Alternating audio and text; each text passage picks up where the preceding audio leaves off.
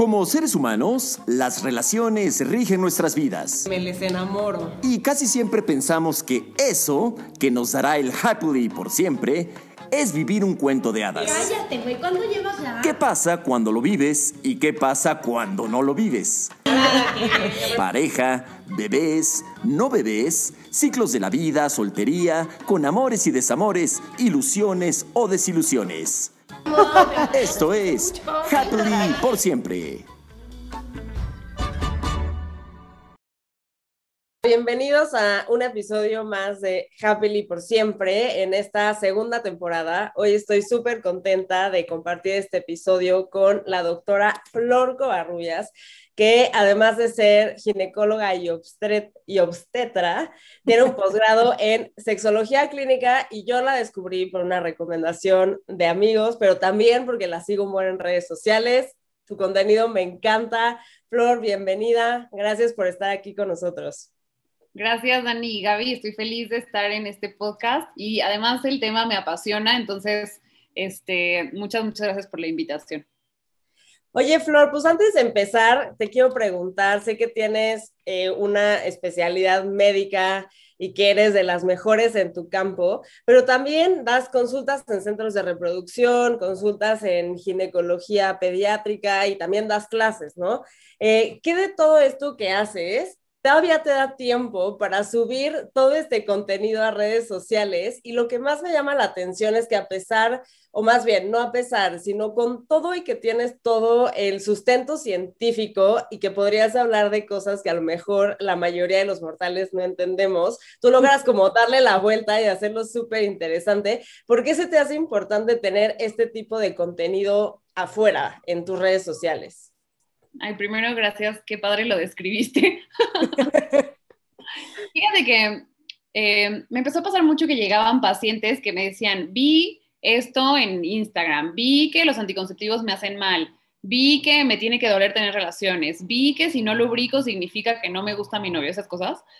Y o sea, dije, ¿de dónde están sacando esta información tan falsa y que además afecta tanto la calidad de vida de muchas mujeres? Y lo empecé como un experimento justo porque no sabía cuánto tiempo me iba a quitar de vida, la verdad.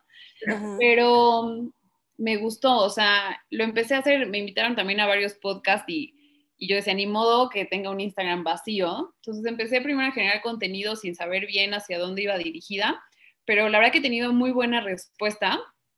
Además, los que saben de marketing, que no es mi caso, pero todos mis followers son orgánicos. A mí Instagram no me deja pagar publicidad porque hablo de orgasmo, masturbación, este, clítoris. Entonces, como que el algoritmo de Instagram se ve vetada. esas palabras, estoy súper vetada, pero justo como tú llegaste a mi cuenta, Dani, creo que así han llegado casi todos mis followers. Entonces, la verdad que hemos formado una comunidad de gente que piensa muy parecido y siento que, o la retroalimentación que yo recibo es que toda esta información les sirve mucho y a mí eso me da mucha paz que justo tengan información, o sea, mi compromiso es que es información científica.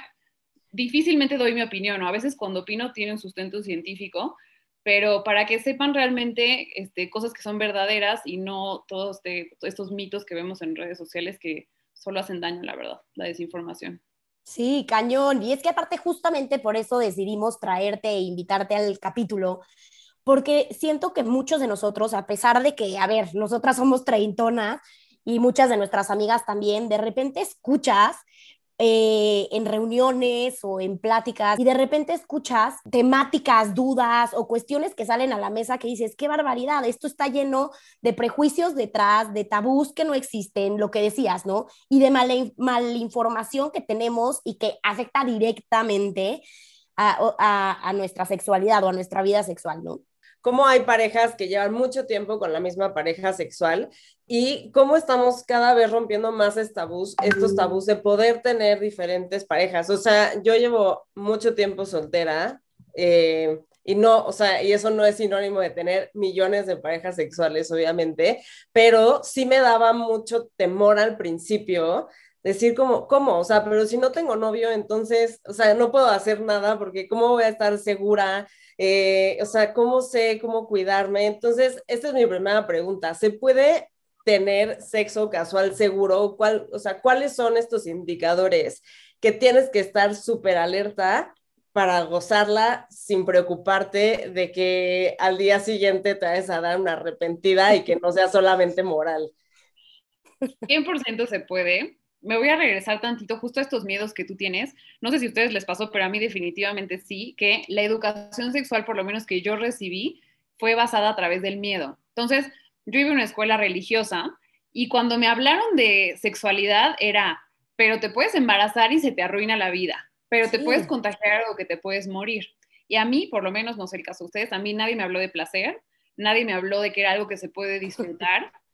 nadie me habló de que, era una, de que era necesario, de que me iba a gustar. Era como, así son los genitales, no los toques hasta que te cases y suerte, ¿no? Y después, pues yo tengo 35 y no me he casado y, no quiero imaginarme si no conociera mi sexualidad. Eh, y cada vez tengo más pacientes así, pero justo esta educación sexual a través del miedo hace que cuando quieras tener una relación casual que no tiene anillo de por medio o que quieras cambiar de parejas sexuales con X frecuencia, hace que te cuestiones si está bien o está mal, ¿no? ¿Y quién lo decide? O sea, si es algo que, es con consentimiento mutuo, si es algo que tú tienes ganas de hacer. Eh, sí, muy tuyo. Exacto, porque como que esta voz atrás de la cabeza de, es que a mí en la escuela me dijeron que este, yo estaba hecha para un solo hombre, que si no después nadie me va a querer, que si me acuesto con muchos no me van a valorar, que la gente solo va a buscar mi cuerpo, todas esas cosas que, no son ciertas. Seguramente habrá alguna excepción, pero no son ciertas. Entonces, cuando tienes relaciones sexuales, eh, como que buscamos prevenir dos cosas, un embarazo no planeado y, a menos que lo estés planeando, obviamente, y lo estés buscando, o, y una enfermedad de transmisión sexual. Entonces, ¿qué puedes hacer para tener sexo casual? O sea, a ver, además, ¿qué es casual, no? O sea, vamos a hablar de tener relaciones. Ahora sí que entiendo que existen eh, relaciones más estables, pero también hay gente que está en un matrimonio y que decide no tener una relación monógama. O sea, hay de todo en esto, ¿no? Cada, cada pareja escoge la forma que quiere vivir su, su sexualidad. Entonces, si no estás buscando embarazo, es una buena idea que uses algún método de planificación familiar, algún método anticonceptivo que nos metemos en un tema mucho más largo, pero vayan al ginecólogo. Y realmente lo más efectivo para eh, prevenir infecciones de transmisión sexual es usar preservativo, o sea, el condón. Pero si le quieres dar bola a la hilacha, dale vuelo a la hilacha siempre y cuando tengas estas precauciones que estás diciendo, Flor. 100%. Ahora, si tú eres la paciente más responsable del mundo y en todas tus relaciones sexuales, desde la primera hasta la de ayer, usaste condón, aún así tienes que ir a tus chequeos ginecológicos. Porque el virus de papiloma humano se puede transmitir a pesar de que uses condón y entonces ese sí tiene consecuencias a largo plazo como cáncer cervicouterino. Entonces, yo lo que le digo a mis pacientes es, o sea, haz lo que, o sea, tu vida sexual es tuya y tú decides con cuántos, a qué hora, o sea, eso lo decides tú, pero sé responsable con tu cuerpo. Si estás tomando la decisión, como que el ejemplo que yo siempre pongo es, tú sabes que cuando te subes al coche, tienes chance de que se te ponche una llanta, de quedarte sin gasolina, de chocar. Claro. Y tomas todas las precauciones para evitarlo, pero aún así el riesgo nunca es cero. Y lo mismo es cuando estás teniendo relaciones. Puedes tener todas las precauciones, pero el riesgo nunca es cero. Y todos los que tenemos relaciones sexuales sabemos que estamos expuestos a tener una infección de transmisión sexual. Entonces, la forma responsable de afrontarlo es ir a tus chequeos anuales. Prevenirlo con condón y aún así ir a tus chequeos anuales. Y lo demás, disfruta. Me encanta. Lo primero es tirar el prejuicio de que está mal, ¿no? Y ser responsable al respecto.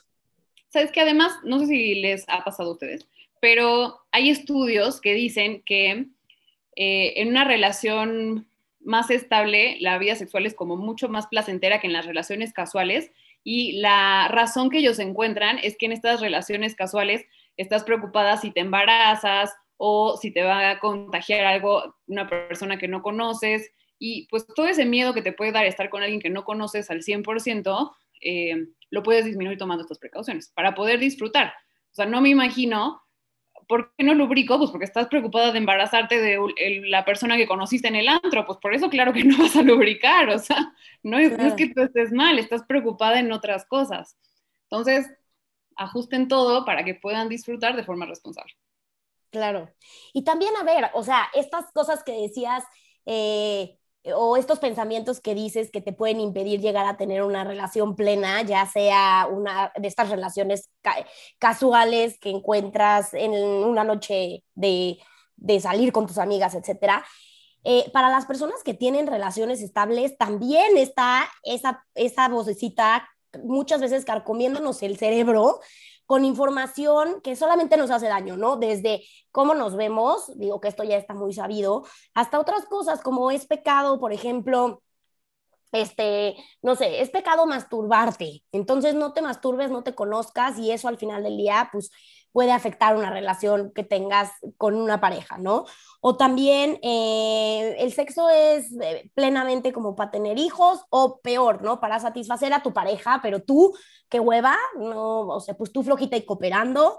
Este, no sé, o sea, como que siento que también hay muchos tabús alrededor de la sexualidad en parejas estables y muchos que llevan muchísimos años de, de casados o de ser parejas o de estar juntos, arrejuntados, concubinato, lo que sea, que no tienen una buena práctica sexual. 100%. Para mí es indispensable, te juro que lo pondría como una materia desde primaria, secundaria, universidad, educación sexual. No se trata solo de que aprendas cómo se pone un, condón en el plátano, no es así. O sea, es todo eso que tú estás diciendo. A ver, este, es un hecho que el orgasmo tiene beneficios para la salud, es un hecho que una vida sexual plena tiene beneficios para la salud. Eh, me llegan pacientes, es que mi esposo no me satisface o mi esposa no me... ¿Qué es eso? O sea, el orgasmo es tu responsabilidad. Le pregunto a las pacientes si se masturban y algunas se asustan de que yo haga esta pregunta como si yo las fuera a tachar de promiscuas o de...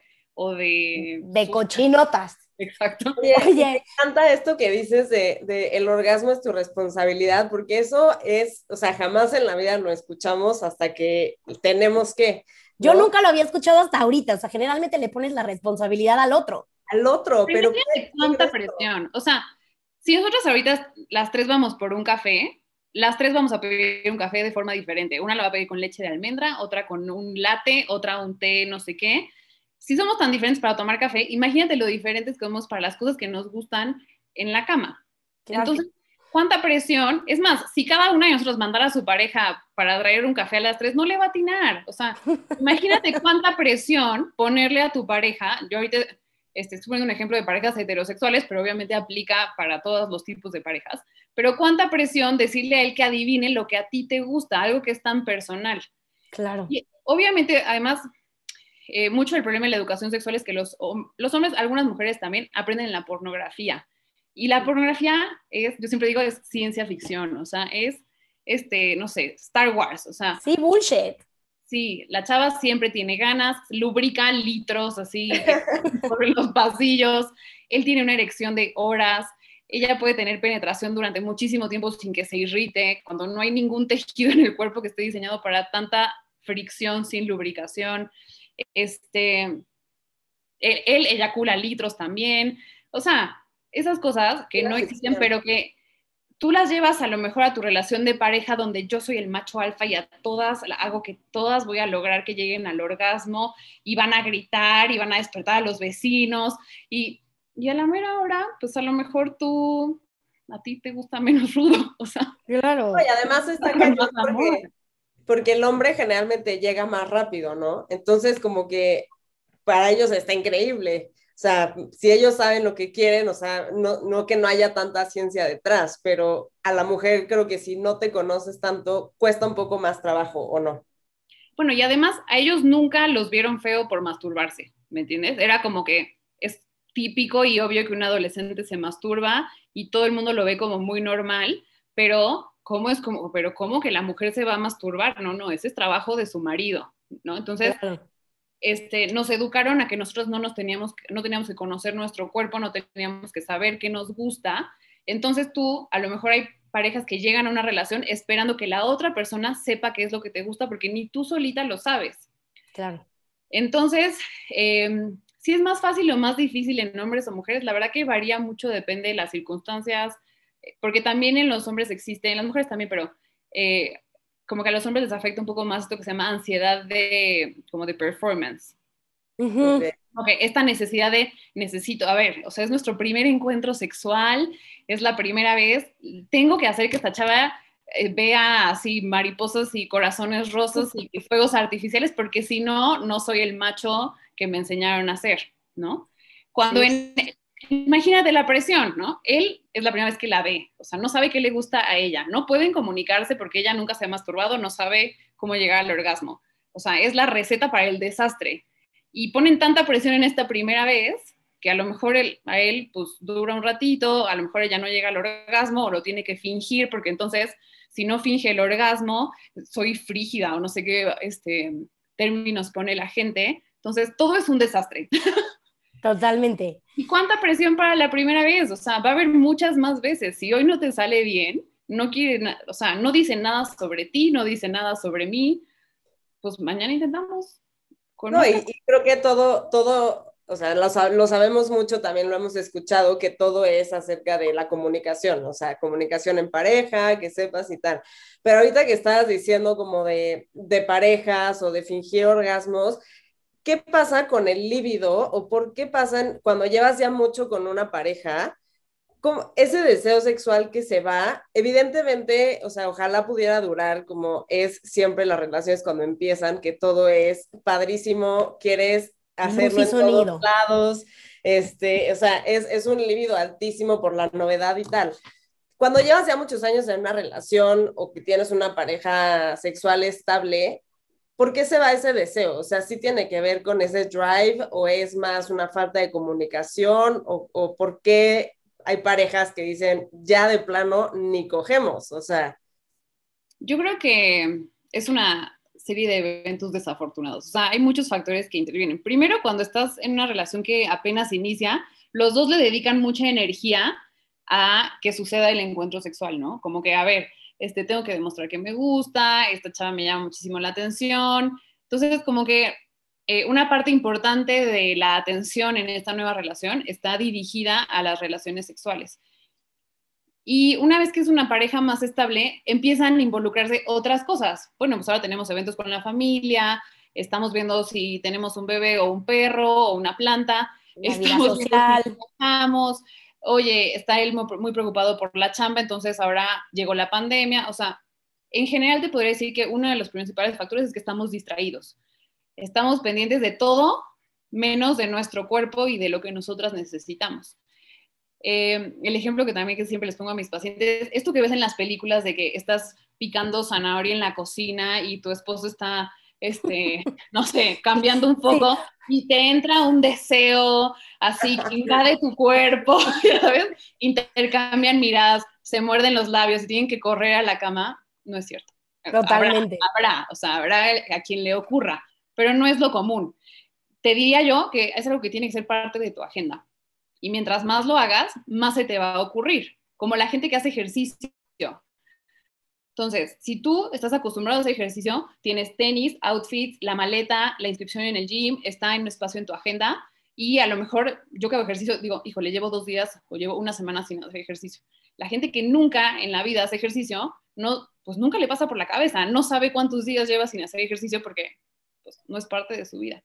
Claro, Entonces, no deja pasar te diría yo que si tienes disminución del deseo sexual, lo, lo primero que puedes hacer es tener ganas de tener ganas. Entonces, a ver, es así, porque al final también los hombres tienen muchos estímulos. Tú agarras tu celular y tus amigas te mandan fotos de sus bebés y fotos de la Thermomix y fotos de, no sé. Sí, sí, del gimnasio, de puta, La receta, los hotcakes de avena, bueno. Y ellos, en su chat de amigos, tienen chavas encueradas, escenas de sexo. O sea, ellos tienen este estímulo sexual todo desde las 7 de la mañana. Claro que piensan más en sexo.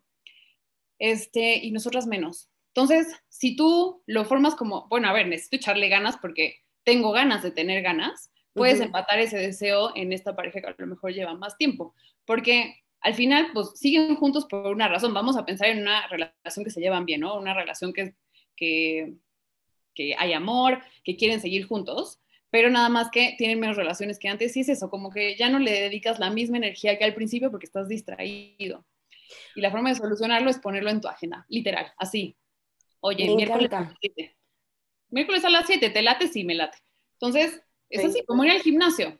no significa que no te guste tu esposa, no significa que no te gusta tu esposo.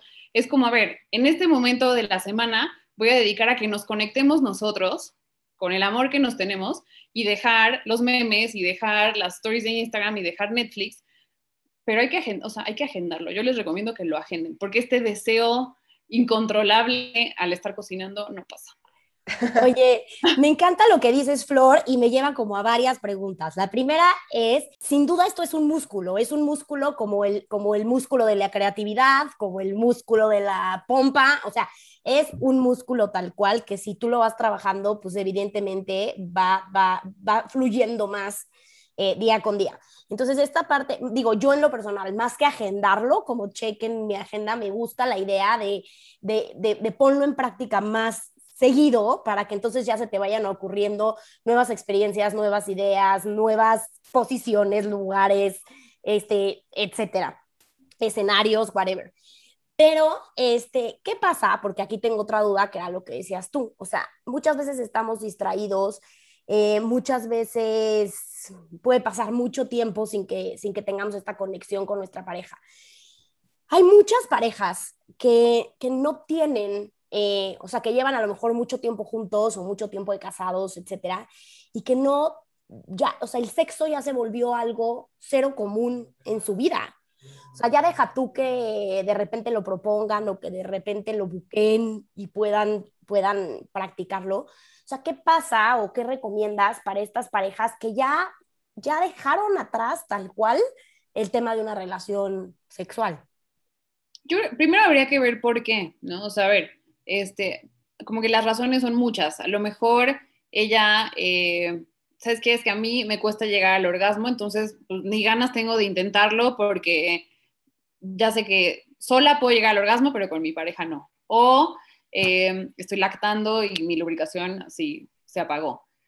Como que sí creo que habría que analizar la pareja, o a lo mejor hay, algún, hay otros problemas de pareja, hay problemas económicos, eh, porque esto que, esto que mencionas de la rutina, la verdad que también depende mucho de cada pareja. Hay parejas que les funciona, como que eso sí lo decide cada pareja. Las revistas te ponen la posición, la acrobacia del mes, ¿no? Que ni siquiera es una posición sexual. Dices, ¿quién va a lograr? O sea, no sé si me voy a poder parar, no sé si voy a llegar al orgasmo, o sea, no sé si voy a poder detenerme un segundo, pero no necesariamente este cambio de rutina tiene que ser una posición diferente o en el sillón o en la cocina, sino que este, encontrar más bien a los dos qué es, los qué es lo que los hace disfrutar.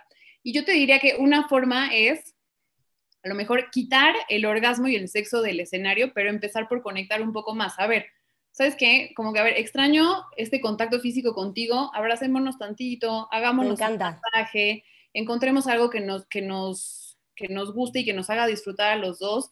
Quitemos la presión del sexo, porque también esa misma presión a veces este, te quita un poco las ganas. Entonces, ok, que no sea el objetivo de hoy llegar al orgasmo, pero vamos a apapacharnos porque nos queremos mucho y la verdad que extraño este, estar en esta conexión contigo o a lo mejor sí necesitas un viaje, un día solos, un día encargar a los niños, este, o sea, como que opciones se me ocurren muchas, pero también creo que quitarle un poco la presión de que a fuerza tiene que haber sexo, penetración y orgasmo, porque a veces de lo que se trata es de conectar. Y el contacto piel con piel, o sea, el contacto físico, también tiene muchos beneficios.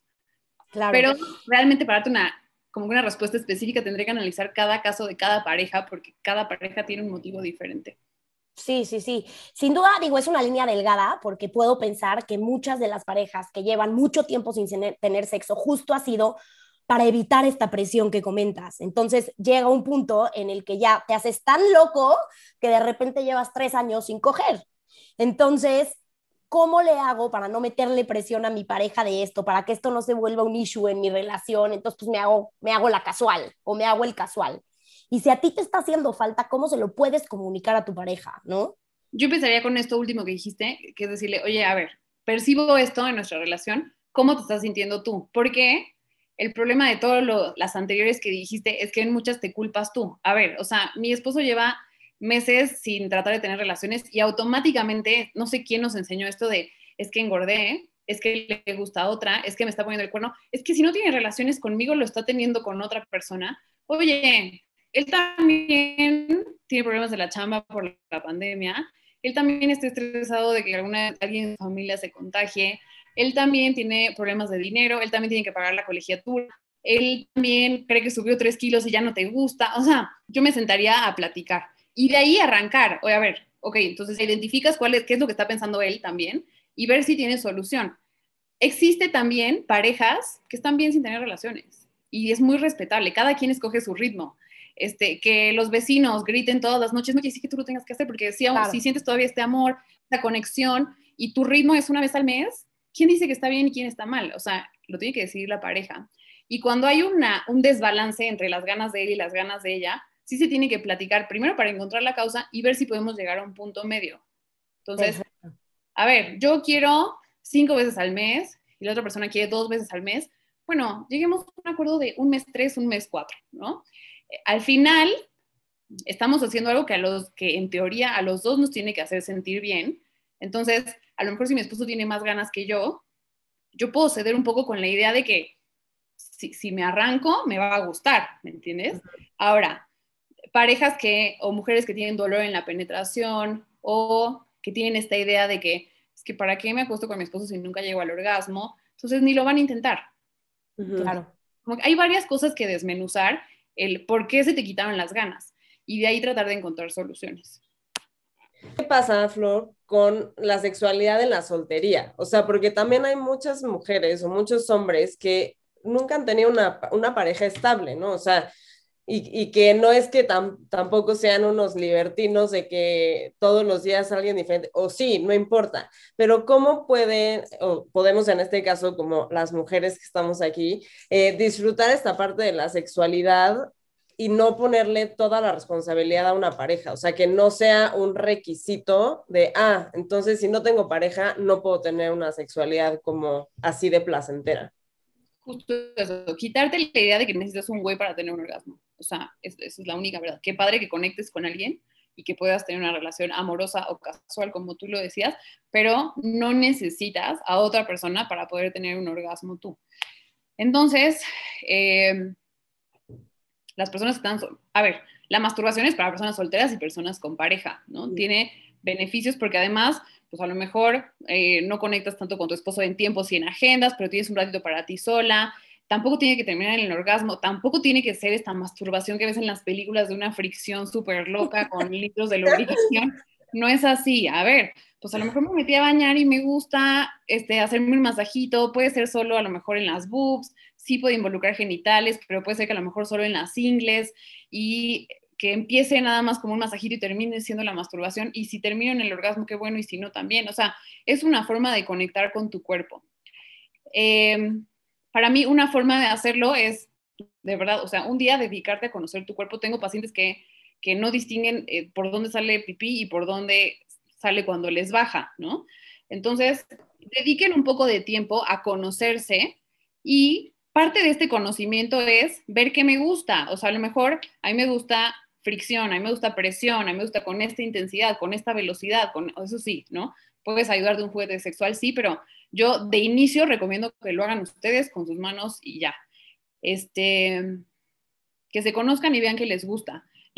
y además, la sexualidad no es solo el orgasmo y la cama, ¿no? Es este, estar cómoda en tu papel como mujer, es como, eh, cómo sientes tu cuerpo en el mundo, es hacer cosas que te hacen sentir bien, que puede ser desde sentarte en el parque a leer con un cafecito, hasta echarte un tequila con tus amigas, hasta echarte un baño rico, o ponerte crema en todo el cuerpo saliéndote de bañar. O sea, las cosas que te dan placer y que te hacen vivir tu sexualidad y estar conectada con tu cuerpo, no, o sea, no necesariamente tiene que ser masturbación y orgasmo. Entonces, busquen cosas que les generen placer. Eh, para mí eso es vivir la sexualidad y puede estar soltera o en pareja. Y me lleva esto a una pregunta que nos, que nos hicieron. Que, o sea, hay muchas amigas conocidas, etcétera, que tenemos nosotros, que nunca, o mujeres de 30 años, etcétera, que nunca han tenido un orgasmo, o sea, o que nunca han experimentado esto y entonces, como te decía, viven una, una relación o vivimos una relación sexual em, plenamente, no sé, a lo mejor y, y, y, con estas ideas de que, no sé, de que eso es lo que se siente y hasta ahí, o de que, pues bueno, qué padre que el otro sintió, yo no, pues ya será para la próxima. O sea, ¿qué recomiendas para estas mujeres que no han tenido un orgasmo? Masturbación. A ver, o sea, todas, si hay algo, seremos muy diferentes para el café, pero si hay algo que todas tenemos en común, es que todas tenemos un cuerpo diseñado y listo para sentir placer. O sea, estamos diseñadas. Es más, en los hombres que tienen eh, el glande, pene, etcétera, ellos además de sentir placer en sus genitales, tienen una función reproductiva, pero nosotras el clítoris está diseñado solo y exclusivamente para sentir placer. O sea, el clítoris en sí, ese órgano, solo es para sentir placer, no está involucrado en ninguna otra función. Entonces, eh, úsenlo. Totalmente. Totalmente. y pierdan el tabú. O sea, lo, digo, lo digo en buena onda, conózcanse para que sepan qué es lo que las hace sentir placer, o sea, qué tipo de estímulo necesita tú y tus genitales y el clítoris para hacerte llegar al orgasmo. Tengo algunas pacientes que en pareja o solas empiezan con la estimulación y cuando empiezan a tener esta sensación que desconocen porque nunca han sentido el orgasmo, les da miedo e interrumpen la estimulación. Y es una, pues también como todo es práctica, o sea, la práctica hace el maestro. Entonces, eh, primero, muchas de estas interrupciones para no llegar al orgasmo es por tabús, porque te dijeron que el orgasmo era malo, porque te dijeron que tú no puedes sentir placer, porque tú estás hecha para complacer a alguien más. Entonces, este, generalmente esta terapia, esta eh, consulta de sexología a veces tiene que ir acompañada de, terapia psicológica, porque eh, aunque el clítoris es muy importante, si tu cabeza no está lista para sentir placer, o sea, tu cerebro, probablemente por más estimulación que tengamos en el clítoris, este, no lo vas a sentir. Entonces, si hay que quitar tabús, hay que quitar ese miedo y dejarte sentir, porque está bien, tú mereces sentir placer, estás diseñada para sentir placer eh, el clítoris es para ti, para que sientas rico tú y después lo puedes llevar a tu relación de pareja, pero está hecho para que tú disfrutes tu cuerpo. Oye, me encanta, me encanta esto de tener un órgano solamente para sentir placer. O sea, es que el cuerpo de la mujer sí es mágico. Sí, está cañón. Maravilloso. Oye, pues ya para ir cerrando un poquito, Flor, sé que no, o sea, hemos platicado de varios temas y podríamos seguir horas y horas, pero creo que este tema de la mala información o la falta de información que hay afuera es, es impresionante. ¿Cuáles son preguntas las más randoms, raras que te han hecho en consulta relacionado a este tema y que a lo mejor nos puede sacar a varias de dudas? Una que me preguntan mucho y que te juro que me saca ronchas, o sea, me, me enoja, es que me preguntan niñas si hay forma de fingir que son vírgenes así. ¿Cómo? No puede Estar con una pareja nueva y quiero, y le dije que soy virgen y quiero fingir. Entonces, ¿cómo hago para fingir que soy virgen? ¿no? primero, a mí es, la virginidad es una, es una construcción social, o sea, es un término que hizo la sociedad porque no existe, o sea, ¿quién define que es virgen? ¿Quién define cuándo es tu primera relación? Tener contacto genital con genitales, perder la virginidad. Nadie perdió nada. Entonces, tú no pierdes la virginidad. Tuviste tu primera relación sexual ganaste experiencia si quieres, pero no pierdes nada. Entonces tú no tienes, eh, o ¿cuándo hay que preguntarle a una mujer si es virgen? Nunca. ¿Qué te importa? O sea, ¿qué cambia? O sea, cambia el valor de la mujer. Entonces, si alguien te lo pregunta, sal corriendo. Entonces, algo que a mí, o sea, creo que habría que quitar es este concepto de virginidad porque nadie pierde nada. No es información que no le sirve a nadie. A los doctores para saber cómo te revisamos, ok. Pero a tus parejas, a tu ligue, eh, no les sirve de nada saber con cuántos has estado. Hay este mito de que si los hombres tienen un pene gigante, ellas disfrutan más, nosotros disfrutamos más, y es falso, de hecho es todo lo contrario, porque claro. estos actores porno que tienen un pene de 20 centímetros, no sé dónde lo van a meter, si la vagina es como 9, o está no cabe, o sea, literal no cabe. Entonces, a ver, me, me duelen algunas posiciones, lo más seguro es que es una posición de la penetración es muy profunda. ¿Cómo evito ese dolor? diciéndole a tu novio que te duele. Porque la mayoría de las pacientes que les duelen no le dicen a su pareja, porque creen que es normal el dolor y creen que se lo tienen que aguantar. Y después se sorprenden de no llegar al orgasmo, pero tienen dolor. Entonces, si tienes dolor, dile a tu pareja, porque yo te aseguro que si estás con alguien que te quiere, no va a hacer que te duela. Ellos no necesitan la penetración profunda para sentir placer. La mayor cantidad de terminaciones nerviosas están en el glande y en la punta del pene.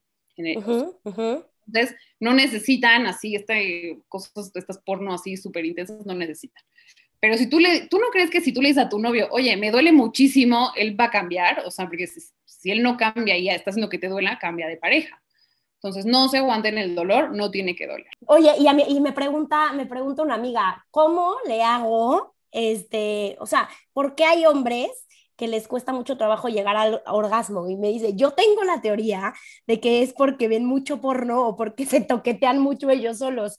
Bueno, pues, o sea, a ver, no sé si por esa, esa de se masturba mucho y le sale, ya nunca va a llegar al orgasmo con una mujer, no es así, pero a veces ellos como que necesitan este estímulo súper hipersexual de la película porno y si no, no pueden llegar al orgasmo, que es algo parecido a lo que pasa con mujeres que usan muchísimo y muy intensamente juguetes sexuales con vibración súper intensa, que eso no se puede replicar en la vida humana porque no hay manos que vibren igual que un vibrador. Claro. Entonces, este, los hombres que a fuerza necesitan este súper estímulo hipersexual, puede ser que les cueste más eh, cuando están con una pareja estable. Eh, entonces, lo que recomendamos ahí es siempre balance. Entonces, que no todos tus orgasmos sean con un vibrador súper intenso, que un día sea con la mano, para el día que estés con tu pareja. Eh, y ellos también, o sea, que no siempre que se masturben vean porno súper hardcore y súper rudo, porque la vida real, la mayoría de las mujeres, eso les duele. Claro, y aquí me están llegando preguntas, pero, o sea, preguntas que tienen que ver más con la postura de los hombres. Entonces, por ejemplo, otra de ellas es, ¿qué pasa si estoy con, con un güey, ¿no? Que no se le para. O sea, o si veo que a mi pareja estoy en, en el foreplay y no se le para y no se le para. O sea, ¿qué hago? ¿Lo corto? ¿No lo corto? Le pregunto. No, por favor, no lo vayas a cortar, pobre. Exacto. ¿Qué se hace? ¿Qué se hace? A ver, uno no significa nada sobre ti, no significa que no le gustas, no significa que no lo prendes, no significa que no tenga ganas de acostarse contigo. Tal vez está muy nervioso, tal vez tomó mucho, tal vez tiene problemas en la chamba, tal vez está tan nervioso de complacerte que de plano la ansiedad, o sea, si hay algo que es enemigo del deseo sexual, de la excitación, de la lubricación, de la erección, es la ansiedad. Entonces, pues dime algo que te genere ansiedad y eso puede afectar tu desempeño sexual. Y entonces, eh, hombres, si están con una mujer que se burla de que ustedes no pudieron tener una erección o que duraron muy poco o que tuvieron eyaculación precoz, si alguien se burla o si no lo puede ver con la empatía que necesitamos verlo, huyan. Y mujeres sean empáticas. Esto no tiene que ver contigo. O sea, mujer, no lo hagas tuyo. Es algo que está pasando en el cuerpo y la mente de él. Estamos asumiendo que es un hombre sano. Eh, y si esto se repite, que vaya al doctor. Ok, o sea, sí, si ya es algo constante, pues sí, ya o sea, si es una sola vez, si es nervio, falta de comunicación, una relación nueva, que de verdad los pone muy nerviosos porque ellos tienen mucha presión también. O sea, ellos crecieron pensando que tienen que ser el macho alfa que a todas las hace 10 orgasmos, lubricación, chispitas, o sea, pobres también, tienen mucha presión. Y, y, el orgasmo es nuestra responsabilidad, no de ellos. Entonces, a lo mejor en esta comunicación puedes quitarle un poco de depresión y decirle, fíjate que a mí me gusta así, ni lo pienses, ni lo averigües, no intentes otra cosa, a mí me gusto así. Sí, sigue la receta. A mí una vez me tocó uno que me pidió perdón por, por su tamaño. Le dije, ¿por qué pides perdón? O sea, pues, ¿qué vas a hacer al respecto? Ay, no, pobre, güey. Pero antes de todo, ya sabes, o sea, primera cita, mi hijo, y le tengo que decir algo. Es que, perdón, porque creo que no va a ser lo que esperas. Y yo, uno, ¿cómo sabes qué es lo que espero? Y dos, porque estás pidiendo perdón. O sea, pues no es como que lo puedes cambiar, pobre. Exacto, y, y, eso, Tiene, o sea, eso tiene que ver con, con la pregunta que le iba a hacer ahorita Flor, que es, o sea, hay turn-offs muy importantes que pueden pasar. O sea, de mujer a hombre, ¿tú cuál consideras que sería como estas situaciones que bloquean completamente ya mentalmente, o sea, a un nivel mental y emocional a los hombres? Hijo, siento que es súper personal, porque así como puedes encontrar alguien que le gusta este, alguien que está súper depilada, habrá alguien que le guste pues más al natural, ¿no? O sea, sí, creo que es una preferencia muy personal, tanto de hombres como de mujeres, mm. pero mm, yo, que sí creía que los olores, o sea, pues aliento, olor a pies, que no te hayas bañado, sudor, creo que eso, este, en general, podría ser un turn off para tanto hombres como mujeres. Habrá quien le guste, yo no juzgo, se me hace como de las más, así como de las principales. No sé. Y este, y yo creo que también a lo mejor, por ejemplo, digo, lo, lo, lo, pensé así, o sea, la inseguridad, ¿no? O sea, cuando tú, lo que le acaba, lo que le pasó a Samu con el, con el que tenía pene de, de Dal, pero si tú, este, o sea, si tú llegas insegura, yo creo que la inseguridad también puede ser un terreno fuerte, ¿no? Sí, pero, también es falta de educación, o sea, es un mensaje para el amigo de Daniela. A las mujeres, a los hombres les funciona muy bien la penetración y entonces el tamaño que tengan les va a funcionar. Nosotras nos funciona la estimulación externa. Exacto. Este, nosotras, el 90% de las mujeres, y yo creo que un poco más, llegamos al orgasmo por estimulación del clítoris, que está de muy fácil acceso de forma externa. Entonces, puedes tener, este, no importa el tamaño del pene que tengas, este, pero si tú eh, te enfocas en la estimulación del clítoris externa con la forma que ustedes escojan, oral, digital, este, rozando o con penetración en alguna posición que haya estimulación del clítoris, no importa el tamaño. Que le dé, que le dé. Es más, a lo exacto, tenemos memoria de que el que presume de tener un pene súper grande le duele a su pareja. Entonces, tranquilo, amigo de Dani. Sí, no, ella es cañón, o sea, y justo creo que, o sea, a mí lo que se me hace más atractivo o más turn off es justo la seguridad, o sea, no importa cómo seas, o como mujer o como hombre, o sea, si eres self-conscious de cómo está tu cuerpo y, o sea, como que no lo puedes cambiar. Entonces, pues ya mejor own it y ámalo. Y, esto a mí se me hace mucho más atractivo, tanto de hombres como de mujeres, que estarte disculpando por, ay, oye, perdón, este, no estoy tan buena como en mi foto. O, oye, perdón, tengo un pene chiquito. Pues, ¿Y qué hago? O sea, filtros. Exacto, así soy. Sí, totalmente. No, además, no, no pidan perdón por su cuerpo, o sea, por favor. Estén con alguien que les guste, o sea, no. Es más, a lo mejor tú ni te hubieras dado cuenta si él no te dice y ahora lo único que pensaste todo el tiempo fue en eso. Porque ah, yo obviamente no pasó nada, o sea, evidentemente no pasó nada. Pues ¿Cómo me dices eso y esperas un resultado favorable? O sea, pues no. Totalmente. Oye, Flor, muchas gracias por, compartir este espacio con nosotros. Podríamos seguirnos horas, horas, horas platicando de este tema.